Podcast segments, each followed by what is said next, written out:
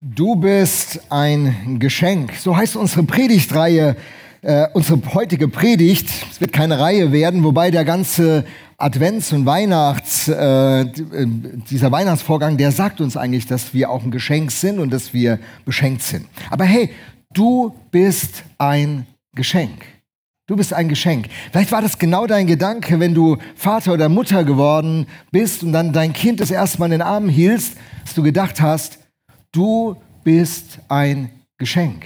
Als ich meinen ersten Sohn, unser Erstgeborener auch, Arno, in den Armen hielt, da habe ich so diesen Kerl gehabt, der war gerade geschlüpft sozusagen, war noch, roch noch so wie in Geburt, das alles so ist im Kreissaal. Ich hatte ihn so auf dem Arm und habe hab den angeguckt und in meinem Herzen ist was passiert und ich habe gedacht, für dich würde ich alles tun.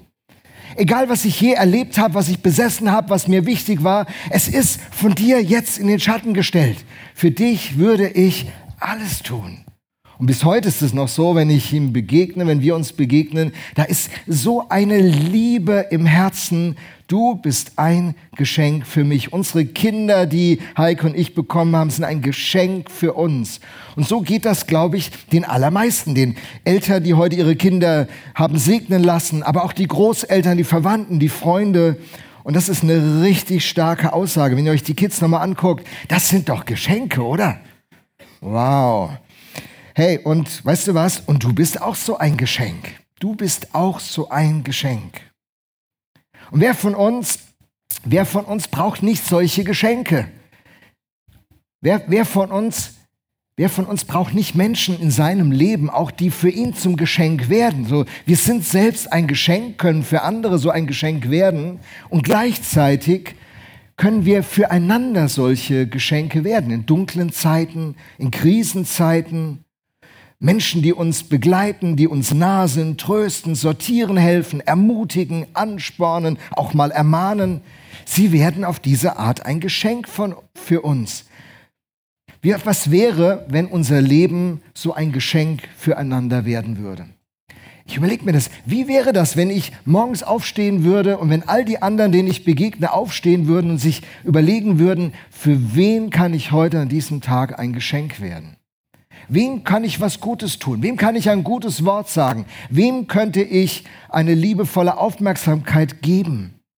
Unser Leben würde aufblühen. Das Leben und das Leben auf diesem, diesem Planeten würde zu einer wunderbaren Erfahrung werden. Nicht Missgunst, Neid und Eifersucht, sondern Großzügigkeit, Geben, Interesse, Wertschätzung, Aufmerksamkeit am anderen würde unser Leben prägen. Und das ist Gottes Idee, dass wir zu Geschenken werden. So wie man so ein kleines Kind auf den Arm nimmt, wenn es denn geboren ist und denkt, du bist ein Geschenk für mich.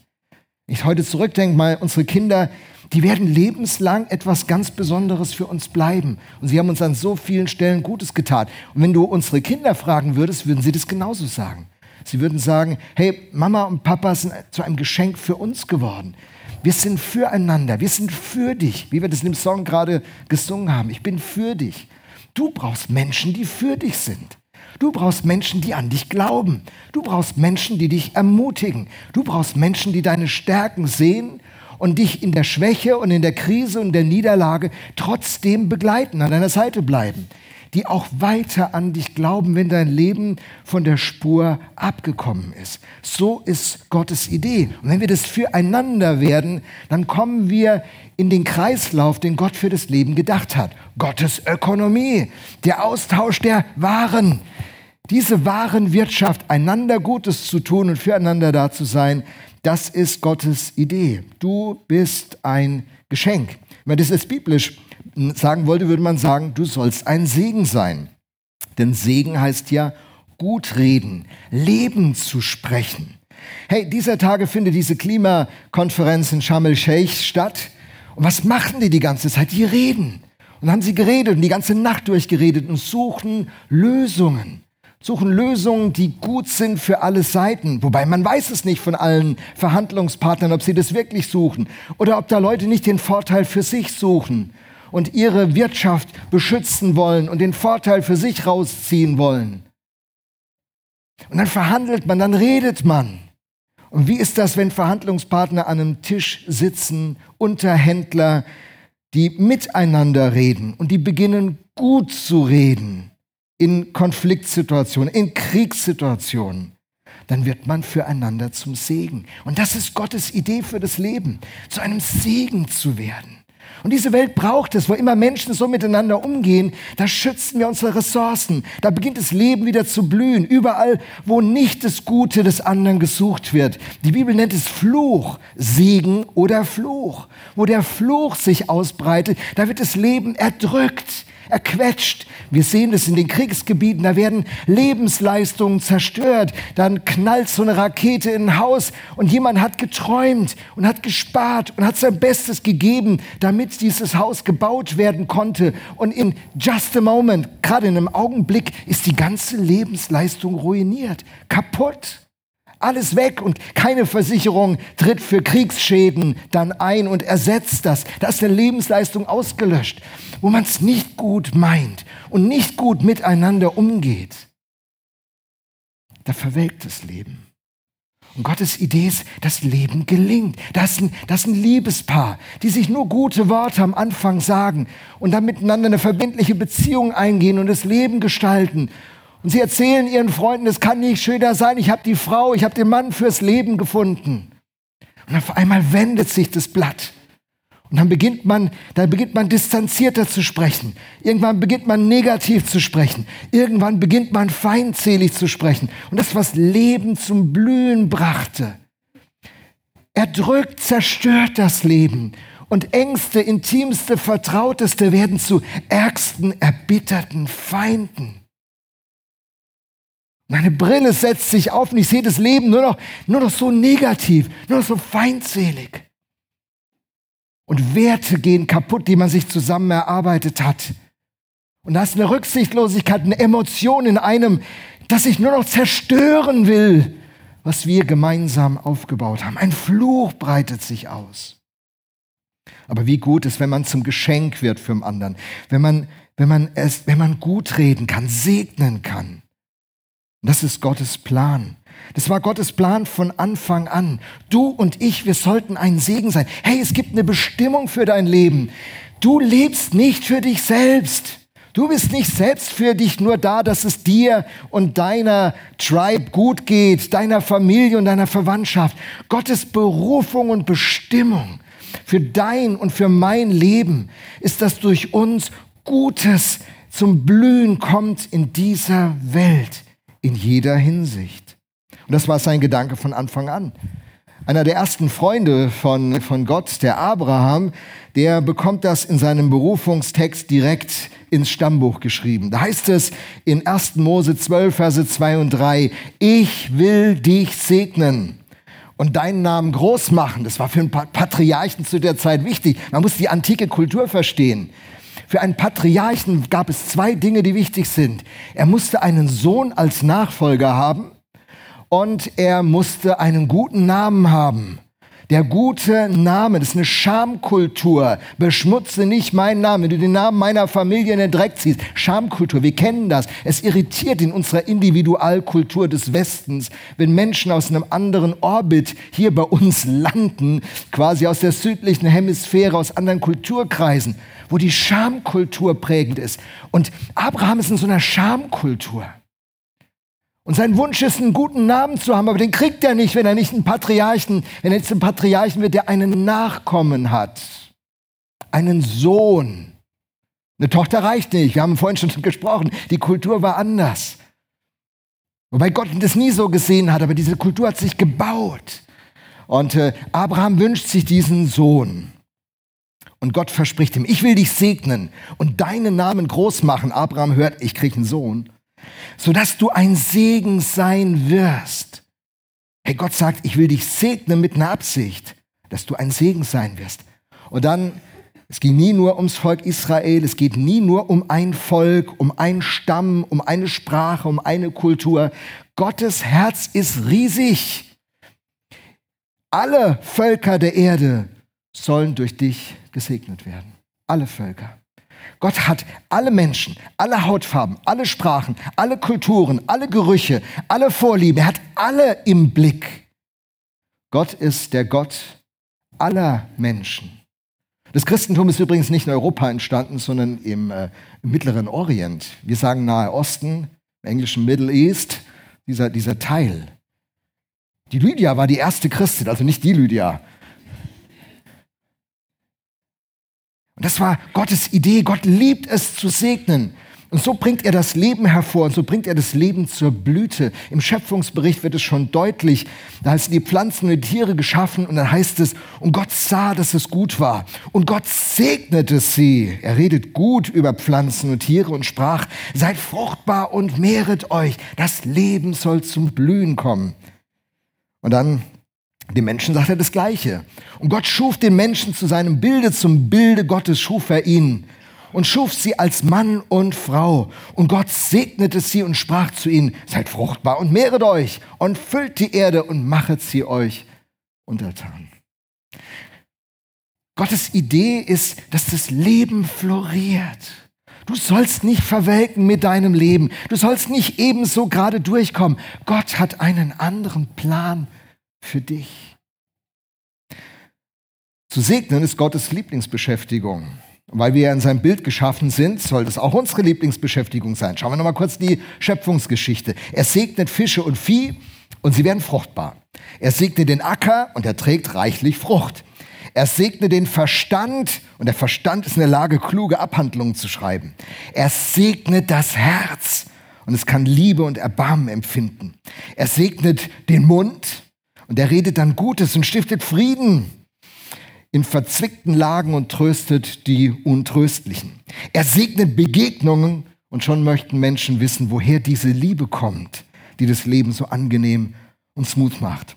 Er segnet die Hand und sie kann großartige Dinge bauen, Häuser und Kunststücke, Möbel und Maschinen. Und fast hätte ich gesagt im Zuge der WM, er segne den Fuß und dann kann er den...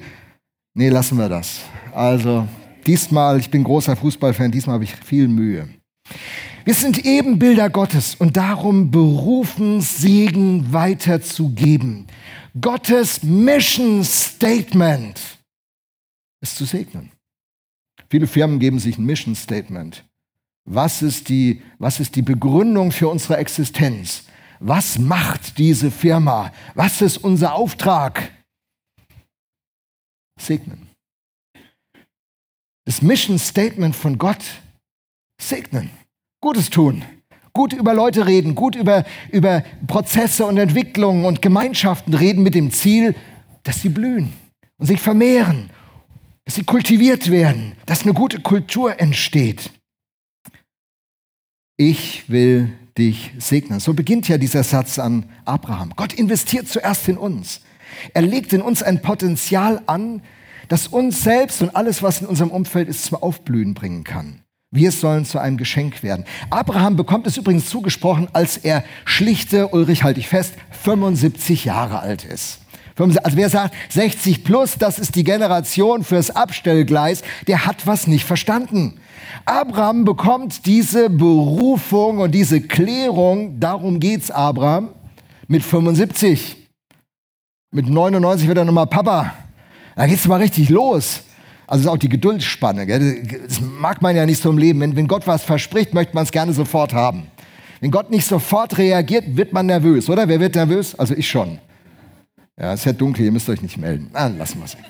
Hey, mit 75, sag nicht, ich bin zu alt. Gott kann mit mir nichts mehr machen. Mir bleibt nur noch das Wohnmobil und das Nordkap. Sag sowas nicht. Gott kann mit dir Geschichte schreiben auf dem Weg zum Nordkap, aber auch den Weg nach Downtown Mannheim, Käfertal im Rott. Das ist für einen, der nicht hier groß geworden ist, ein eigenartiger Name. Im Rott. Ich werde es nie begreifen. Gott investiert in Jung und Alt. Sag nicht, ich bin zu jung. Noch nicht. Sag nicht, ich bin zu alt. Nicht mehr. Wenn Gott segnet, legt er ein Potenzial in dein Leben durch das ein Unterschied in dieser Welt entsteht, damit diese Welt zu blühen kommt.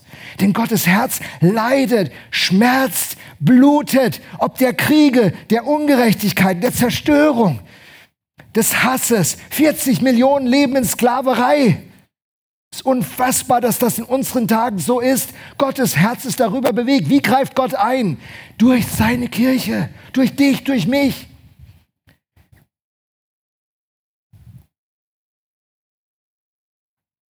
Aber wir leben so oft nur für uns, unseren Horizont, unsere Familien, unsere Verwandtschaft, wo Gott doch durch uns alle Völker der Erde segnen möchte. Hey, du bist gesegnet. Vielleicht sagst du echt jetzt, ich bin nicht gesegnet. Doch, du bist gesegnet. Du bist sogar mega gesegnet. Du weißt es nur nicht. Ich habe einen Check. Ich habe acht, acht Punkte und du nimmst mal deine Hand zur Hilfe jetzt. Und bei jedem Punkt, der auf dich zutrifft, tust du einen Finger ausklappen, okay? Ne, wenn du Amerikaner bist, fängst du mit dem kleinen Finger an. Aber ich kann das nicht. Also in Europa groß geworden bist, fängst du ne, mit dem Daumen an. So. so. Also acht Punkte und du zählst einfach mal für dich selber so mit. Muss ja nicht der Nachbar sehen. Kannst ja so. Okay. Seid ihr bereit für einen Segnungscheck? Seid ihr bereit für einen Segnungscheck? Okay. Erstens, bist du mit in Sachen Bildung gesegnet? Du hast etwas lernen können, verstehst, wie vieles entstand und funktioniert, hast Zugang zu Information und Freude am Lernen.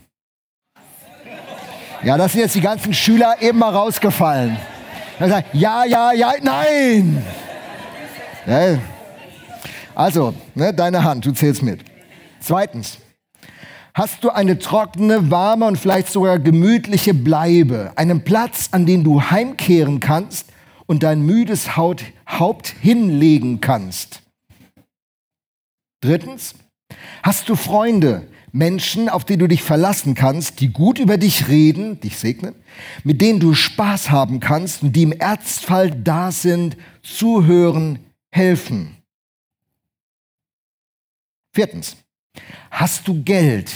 Vielleicht nicht viel, aber so, dass du über die Runden kommst und dir manchmal etwas Gutes leisten kannst. Fünftens, hast du Glauben, eine Gewissheit von Gott gewollt und geliebt zu sein? Weißt du, dass der Vater im Himmel immer ein offenes Ohr für dich hat? Dass Jesus für dich gestorben wäre, wärest du nur der einzige Mensch auf Erden gewesen, dass sein Geist in dir wohnt und du mitspielen kannst im Team von Abraham. Sechstens, hast du Zugang zu Verkehrsmitteln? Ein Auto, ein Fahrrad, ein Dreirad oder ein Busticket? Siebtens, hast du Vergebung für deine Schuld? Kennst du die Erfahrung, dass du mit allem Versagen nicht vor einem Richter, sondern vor einem Vater stehst, der dich in die Arme schließt und dir verzeiht? Achtens, hast du geistliche Gaben, weil Gott sagt, du kannst das so schön, das ist so cool und stark, da gebe ich doch noch meines Geistes Kraft dazu, dann kannst du in und mit der Kirche einen wichtigen Beitrag leisten. Acht Fragen. Könnt ihr mir mal ein Zeichen geben, wenn ihr mindestens vier der acht Fragen positiv beantworten könnt? Könnte ich mal sehen? Vier Wow. Hey, wir sind wie Abraham gesegnet und beschenkt. wenn wir, wenn wir vier Punkte nennen können, die wir aufgezählt haben, gehören wir zu den reichsten Menschen der Erde. Vielen Menschen gleichzeitig in diesem Moment weltweit geht es anders. Ich will dich segnen. Hey, du bist gesegnet. Aber du sollst auch ein Segen für andere werden. Das ist die Berufung des Geheimnisses des Lebens. Ihr Eltern, die ihr die Kinder anvertraut bekommen habt, merkt ihr, dass ihr so eine Berufungsveränderung habt? Gerade noch wart ihr die Gesegneten und andere haben sich um euch gekümmert. Und nun habt ihr so kleine Racker anvertraut bekommen, um die ihr euch kümmern sollt. Und ihr sollt zum Segen für sie werden. Ihr sollt Gutes in ihr Leben investieren. Es geht nicht mehr um dich. Wenn du Eltern wirst, wenn du Vater wirst oder Mutter wirst, dann ändert sich dein Budget, dann ändert sich deine Zeiteinteilung, dann ändert sich die Dauer deines Nachtschlafes, dann ändert sich dein Nervenkostüm, da ändert sich schier alles. Wie, du bist doch nicht Vater und Mutter, hast doch keine Ahnung. Fragt mal, fragt mal junge Eltern, aber fragt nicht, warum sind die Ringe unter deinen Augen so dunkel? Sie werden zu einem Segen. Warum machst du das? Ich meine, zwischendurch, als ich ein junger Vater war, ich war mir nicht sicher, warum ich das mache. Markus, manchmal hat man so Tage, da fragt man sich, warum habe ich mir das angetan? Doch, so Momente gibt's. Und die Kinder sind nicht immer so, dass man sagt, alles super. Aber ich sag dir unterm Strich oder in der Managersprech am Ende des Tages, wenn alles gesagt und getan ist, wenn everything is said and done, und den Strich drunter ziehst, du wirst nicht auf deinem Sterbebett liegen und sagen, ich war zu wenig im Büro. Du wirst nicht sagen, auf meinem Bankkonto ist zu wenig Geld, das Auto war zu klein, die Urlaube zu unattraktiv. Du wirst nicht sagen, ich habe zu wenig Häuser besessen. Wenn du auf deinem Sterbebett liegst, dann willst du diese Racker um dich haben. Menschen, die dich lieben, die dir die Hand halten und die mit dir diesen letzten Weg gehen. Es gibt nichts Schlimmeres, als den, im Finale des Lebens alleine zu sein. Man muss so eine Saat gut ausbringen, damit man sie ernten kann. Ich will dich segnen, aber du sollst ein Segen sein. Nun, es gibt ein großes Hindernis. Es gibt ein großes Hindernis. Ich äh, bringe das mal unter das Stichwort Segen oder Fluch. Das größte Hindernis, das sich in unserem Leben auftut als Mensch, bringe ich mal einem Slogan zusammen, der in der westlichen Welt viele elektrisiert hat. Der Slogan heißt America First. Das ist unser Problem. America First. Du kannst auch sagen Russia First. Und das Problem, das fängt hier an. Me first. Ich zuerst. Das Problem des Menschen, wie Albert Einstein gesagt hat, ist nicht die Atombombe, sondern das menschliche Herz.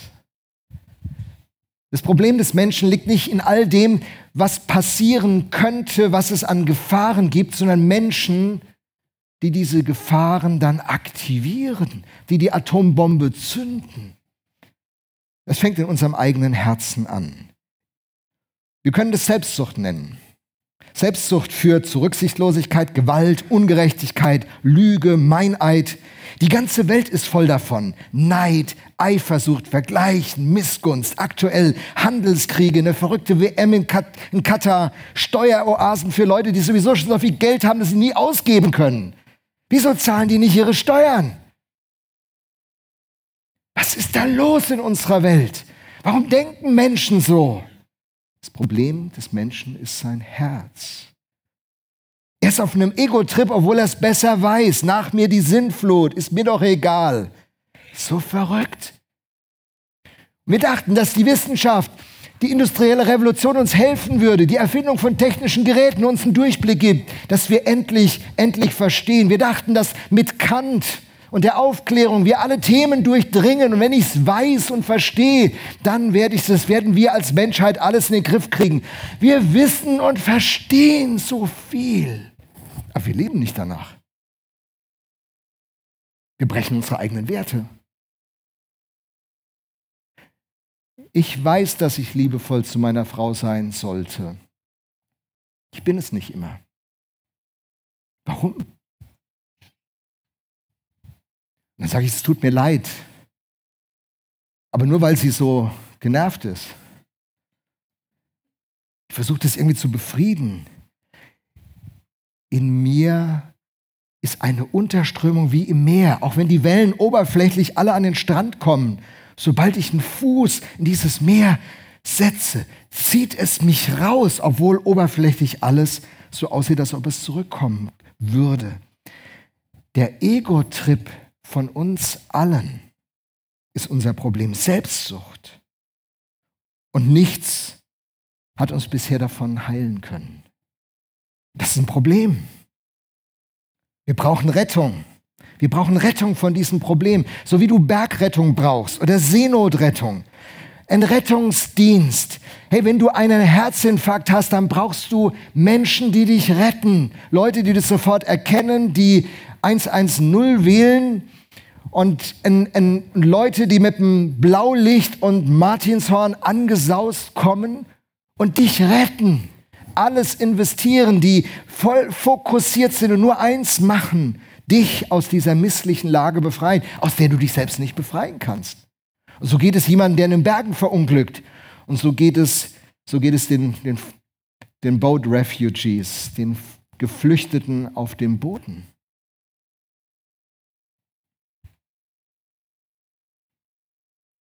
Sie können sich nicht selbst helfen. Und das ist ein Bild für uns insgesamt. Manche Leute tun so, als ob sie sich selbst erlösen könnten. Man fühlt sich richtig gut, wenn man eine Beförderung bekommt. Wenn man die Sache im Griff hat, wenn man einen Joke auf Kosten von einem anderen gelandet hat, wenn man, wenn man eine Sache durchblickt und cool ist. Man denkt, man hätte es im Griff. Aber wir haben es nicht im Griff. Wir sind in Wahrheit in einer misslichen Lage. Und Gott schickt uns einen Rettungsdienst an Weihnachten. In Lukas 2, Vers 11 heißt es, denn euch ist heute ein Retter geboren, der ist Christus, der Herr, in der Stadt Davids. Der Klartext, Gott schafft in uns die Voraussetzung, dass wir zu den Leuten werden, die wir sein sollen. Das ist sein Plan. Du brauchst Rettung, du kannst dich nicht selbst retten und selbst erlösen. Keiner von uns kann das. Wir brauchen Hilfe von außen, wie einer in den Bergen verunglückter. Wer wird uns retten? Wer wird uns raushauen? Ich habe ein paar Fragen zum Schluss, die das auf den Punkt bringen. Habe ich dieser Rettung, die Gott in Jesus Christus bereitstellt, dieser Idee des Lebens, dass wir zum Segen werden sollen und dass es nicht um uns alleine geht, und nicht Selbstsucht unser Leben prägen soll, genügend Aufmerksamkeit gegeben? Ist mir meine eigene auswegslose Lage klar, dass ich mir selbst nicht helfen kann, dass ich nicht rauskomme? Egal wie sehr ich mich anstrenge. Bist du selbstgerecht? Sagst du, ich bin okay? So interessant, ich weiß nicht, ob ihr das schon erlebt habt. Wenn du mit Leuten redest, ich sprach neulich mit jemandem über seine Arbeitssituation. Und dann hat er über seine ganzen Arbeitskollegen geschimpft. Er hat nicht einmal gesagt, und ich bin auch nicht gerade der netteste Zeitgenosse in unserem Arbeitsteam. Im Gegenteil, er sagte am Ende zu mir, also ich versuche immer gerecht zu sein, ich versuche immer gut zu sein, ich versuche das immer ordentlich zu machen. Meine Kollegen, die so und so, aber ich versuche das anders zu machen. Diese interessante Reflexion, ist euch das schon mal aufgefallen? Den Balken im eigenen Auge nicht wahrnehmen, sagt Jesus mal, aber den Splitter überall sehen so. Der ist falsch, der ist verkehrt, der ist so, also die Nachbarn, boah, ey, ehrlich, und halt die Verwandten, du Weihnachten kommen, Junge, Junge, das wird wieder Gespräche geben. Da, und dann kommt dieses ganze Rumgelästere. Aber selber ist man mit sich extrem günstig. Mit anderen ist man extrem ungünstig und kritisch. Und mit sich selbst ist man extrem günstig. Stimmt es? Hey, selbstgerecht. Ich spreche mich selbstgerecht. Selbstsucht, Selbstgerechtigkeit, Stolz. Sie verstellen den Blick für die Fakten, für die Analyse. Und das gibt es auch in christlich. Ich habe Leute kennengelernt, die sind seit 40 Jahren Christen. Die haben fast keinen Gottesdienst verpasst, die Bibel studiert, gebetet. Und wenn du ihnen gegenüberstehst, hast du das Gefühl, du bist einem selbstgerechten, stolzen Typen gegenüberstehen. Der weiß alles besser, wie jeder andere in der Kirche. Er hat zu allem die abschließende Meinung gefunden und denkt, er wäre geistlich reif. Er ist geistlich ein Egoist. Wisst ihr, was geistliche Reife ist? Die neue Genfer Übersetzung, die bringt es so schön auf den Punkt. Das sind Menschen, die tun, was gut und richtig ist. Deren Kapazität für Liebe wächst, die sich anderen zuwenden, die großzügig sind, die barmherzig sind, die Liebe leben. Ein geistlich reifer Mensch zeichnet sich dadurch aus, dass er großzügig, gebend und liebevoll ist, dass er mehr zu geben als zu benötigen hat. Die Alternative ist, statt selbstgerecht zu sein, mir meine Gerechtigkeit schenken zu lassen. Zu sagen, ich, egal wie sehr ich mich anstrenge, egal wie toll ich bin, ich genüge nicht. Ich bin, in Wahrheit bin ich ein Kreisligaspieler, der in seiner eigenen Liga ganz gut mit dem Ball kicken kann. Aber sobald ich mit der zweiten Bundesliga zusammen trainiere, merke ich schon, wie wenig ich drauf habe. Und wenn ich dann mit der, mit der Nationalmannschaft in den Trainingslager gehen würde, würde deutlich werden, wie wenig ich von Fußball verstehe und wie schlecht ich bin. Ich weißt du, Selbstgerechtigkeit funktioniert nur so lange, solange man in seiner eigenen Liga spielt. Wenn du in Gottes Liga beginnst zu spielen, der der Schöpfer von allen Dingen ist, wegen dem alles existiert, durch den alles besteht und auf den alles zuläuft. Wenn du in seiner Liga spielst, da wirst du merken, ich kann nicht mal mit dem Ball gescheit umgehen. Und es gibt ein Riesengeschenk. Jesus sagt, und du musst dich jetzt nicht anstrengen. Und du musst es nicht, du musst es nicht jetzt mit, mit viel Schweiß versuchen zu machen. Ich trete an deiner Stelle. Wir tauschen. Ich gebe dir meine Klasse und nehme nehm deine, deine unterirdische Klasse. Wir tauschen. Ich nehme deine Schulden, ich gebe dir meine Gerechtigkeit. Und die Frage ist, auf welcher Grundlage willst du dein Leben bauen? Und das ist eine Frage, die müssen wir uns alle stellen, ob wir mit dem Glauben viel zu tun haben oder gar nicht. Was spricht dich gerecht? Dein Job, dein Gehaltszettel, dein Erfolg, dein Haus, dein Auto, dein Ruf in der Öffentlichkeit? Was spricht dich gerecht? Ob du Christ bist oder nicht, du kannst jeweils als Christ oder als Mensch, der mit dem Glauben nichts zu tun hat, genau darauf aufbauen. Ein Christ ist ein Mensch, der sagt, boah, ich bin noch voll unterwegs, in meinem Leben gibt es viel Kritik anzuwenden. Wenn ein Nicht-Christ zu mir sagt, oh Lothar, du, du bist, ich hätte nicht gedacht, dass du so schlimm bist, da ist meine Antwort, ich bin noch schlimmer. Denn ich brauche einen Erlöser. Ich brauche einen, der mich heraushaut. Ich kann es nicht aus eigener Kraft. Und das ist das Geheimnis des Glaubens und das Geheimnis des Lebens. Amen.